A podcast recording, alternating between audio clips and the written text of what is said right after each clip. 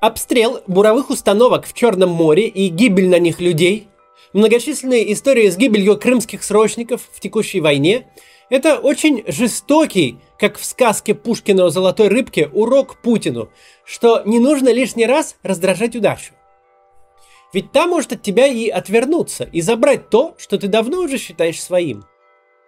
Захват Крыма был чистым везением, выигрышем в лотерею. Просто случайно сложились исторические обстоятельства.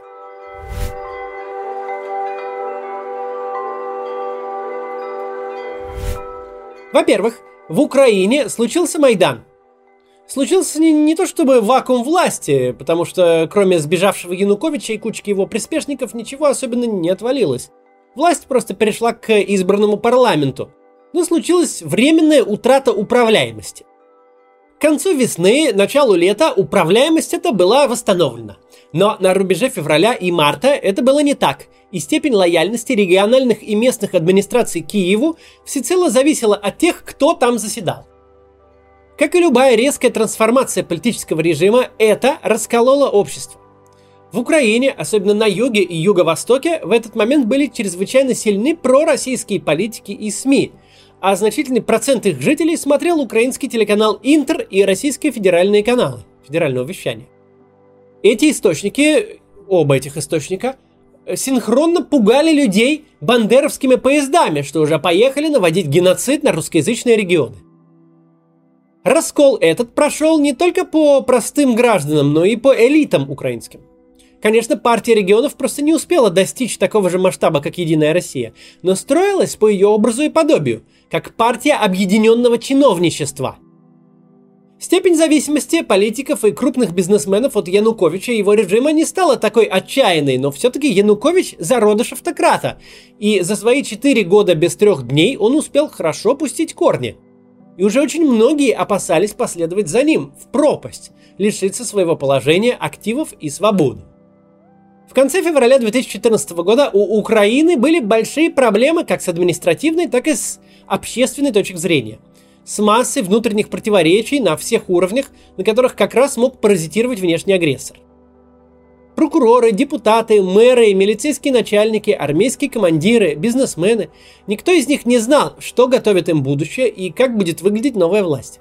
Их было легко соблазнить переходом в другую юрисдикцию с какими-то гарантиями – гарантии это впоследствии будут нарушены. Но это случится потом. Во-вторых, в Украине де-факто не было тогда армии. Во времена позднего Януковича армия стала эталонным примером института, у которого не осталось ничего, кроме вывески. Какие-то люди в форме сидят по воинским частям, потихоньку растаскивают все, что не приколочено, причем на всех уровнях. Прапорщики тащат тушенку, а политическое руководство распродает запасы советского вооружения – все это богатство хронически недофинансировалось и деградировало. Плохо было со всеми институтами, но с армией было еще хуже. По объективным причинам. Все-таки нельзя, например, милицию довести до полного развала.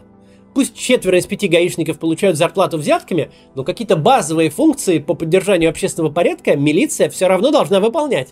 Скорая должна приезжать на вызовы, школы как-то учить, коммунальщики как-то трубы ремонтировать.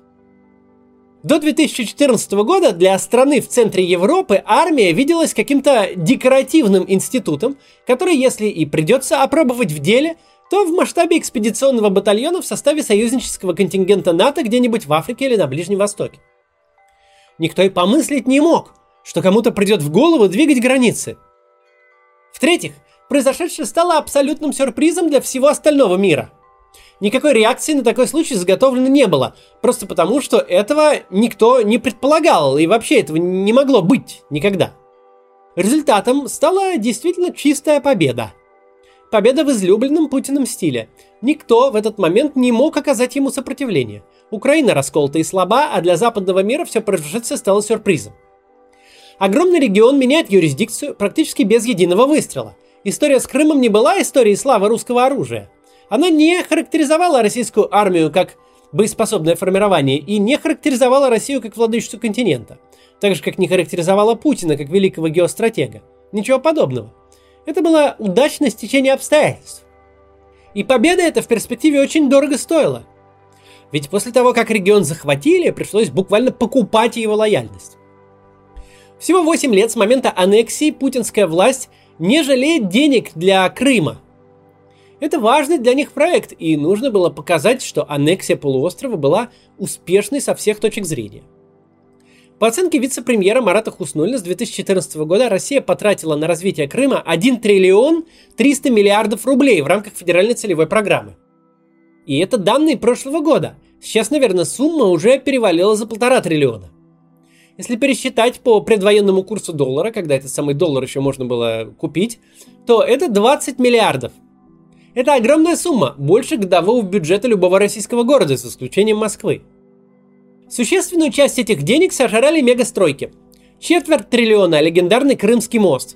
150 миллиардов – трасса Таврида от э, Керчи до Севастополя. 70 миллиардов электростанции Таврическая и Балаклавская, а еще был новый терминал аэропорта Симферополя, энергомост в Крым, реконструкция Артека, э, газопровод из э, э, Краснодарского края и множество других объектов.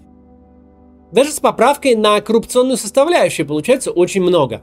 Все тот же Хуснулин утверждает, что на всю федеральную адресную инвестиционную программу страны на все остальные 83 региона тратится около 800 миллиардов рублей в год – а здесь полтора триллиона за 8 лет, только на Крым и Севастополь.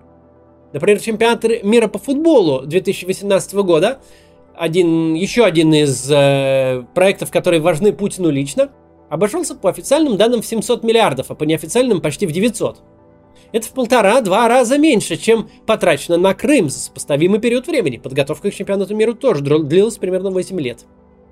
В прошлом году эту федеральную целевую программу продлили до 2025 года, то есть закачку денег в Крым предполагалось продолжать и дальше. За 8 лет каждый россиянин, включая младенцев, потратил на покупку лояльности крымчан по 10 тысяч рублей. Важно сказать, что федеральная целевая программа это далеко не все деньги, что получает полуостров. Это только на строительство инфраструктуры, а выплаты пенсий и зарплат бюджетникам идут по другим статьям – Крым по-прежнему остается одним из наиболее дотационных регионов России. Доходы регионального бюджета в 2022 году были запланированы на уровне 200 миллиардов рублей. При этом объем поступлений из федеральной казны 142 миллиарда. То есть на три четверти бюджет Крыма зависит от денег, которые в республику отправляет Москва – Севастополем картина схожая. Из 60 миллиардов бюджетных э, доходов 40 миллиардов присылает федеральный центр. При этом сам полуостров с экономической точки зрения пока не приносит России никаких особых дивидендов. Э, вложение Крыма и Севастополя вместе взятых в федеральный бюджет в виде налогов не превышает даже 1%. Главный актив Крыма – это туризм. Глава республики Сергей Аксенов утверждает, что в допандемийном 2019 году полуостров посетили 7,5 миллионов туристов – что лишь немного меньше, чем советский рекорд 8,3 миллиона отдыхающих. После аннексии туристический поток резко упал, но затем восстановился, главным образом благодаря строительству Крымского моста, через который большинство людей добирается до курортных городов на поездах или автомобилях. Крым – важное детище российских властей, а его аннексия, бескровная и стремительная, до сих пор остается в глазах Путина главным достижением второй части его правления – При этом нельзя сказать, что жизнь крымчан как-то особо от этого всего улучшилась. Республика Крым в последней десятке примерно в любом рейтинге по уровню доходов населения, индексу человеческого капитала и так далее. Крымские курорты не слишком преобразились от вливания федеральных средств, и уровень сервиса там уступает не только турецко-египетскому, но и краснодарско-ставропольскому. Пенсии и зарплаты бюджетников выросли после аннексии, но не так сильно, как цены в магазинах, а ассортимент в этих магазинах сократился после ухода украинских товаров. А еще крымчане на 8 лет раньше испытали на себе то, что сейчас испытывают все жители России. Какая она жизнь под санкциями? Когда нет Макдональдса, Airbnb, Apple Pay и прочих радостей современной жизни. Только вот в Крыму это все было еще суровее, потому что там не работали и российские компании и сервисы, типа Сбера и Яндекс Такси, опасаясь попасть под санкции. В покупку лояльности жителей Крыма вложено много денег – Другой вопрос, удалась ли эта покупка или нет, учитывая не самые лучшие ее результаты. Но теперь даже достигнутое огромными сотнями миллиардов рублей будет обращено вспять.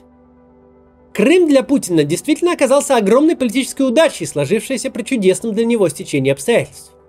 Но проблема удачи в том, что некоторые люди совершенно не способны ее ценить, приписывая везение своим способностям – Такое мышление доводит до ручки запойных игроков в казино, которые искренне считают, что если их число выпало на рулетке, то это не чистое совпадение, не везение, не удача, а это они обманули систему. И они думают, что нужно продолжать ставить еще и еще. Такое же мышление на наших глазах доводит до ручки одного автократа. На рулетке ему выпал целый кусок планеты Земля. Кусок, за который ничего серьезного не было, за который не ввели больших санкций, за который никто не воевал. Этим бы, коль уж ты собрался таким заниматься, и удовлетвориться. Но ума удовлетвориться не хватает. Ведь это не удача, это он обманул мировую систему, и теперь всегда можно только побеждать. Теперь жители Крыма, в жизни которых 8 лет назад просто сменилась юрисдикция, которые не понесли какого-то катастрофического ущерба, более того, на подкуп которых тратились огромные суммы, вдруг оказались втянуты в настоящую войну. Вот не было у них никакой войны до прихода России – не гибли их дети и мужья, непонятно где и непонятно за что. А теперь гибнут. Не было в их жизни угроз, а теперь есть. Да, Крым никогда не был бы признан частью России. Он бы, несмотря на все вложения из центра, продолжал бы деградировать под санкциями. Но так деградировать он мог бы десятилетиями, и слабо виделся какой-то внятный путь его возврата под украинский флаг. Однако теперь он видится яснее – не факт, что Россия сможет выйти из текущей большой войны и снять с себя хотя бы часть санкций, сохранив при этом Крым.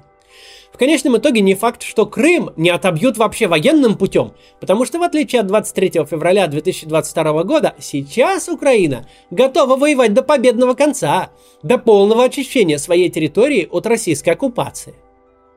История Владимира Путина и Крыма – это история запойного игрока. Игрока, которому единожды повезло, но не хватило ума остановиться. До завтра.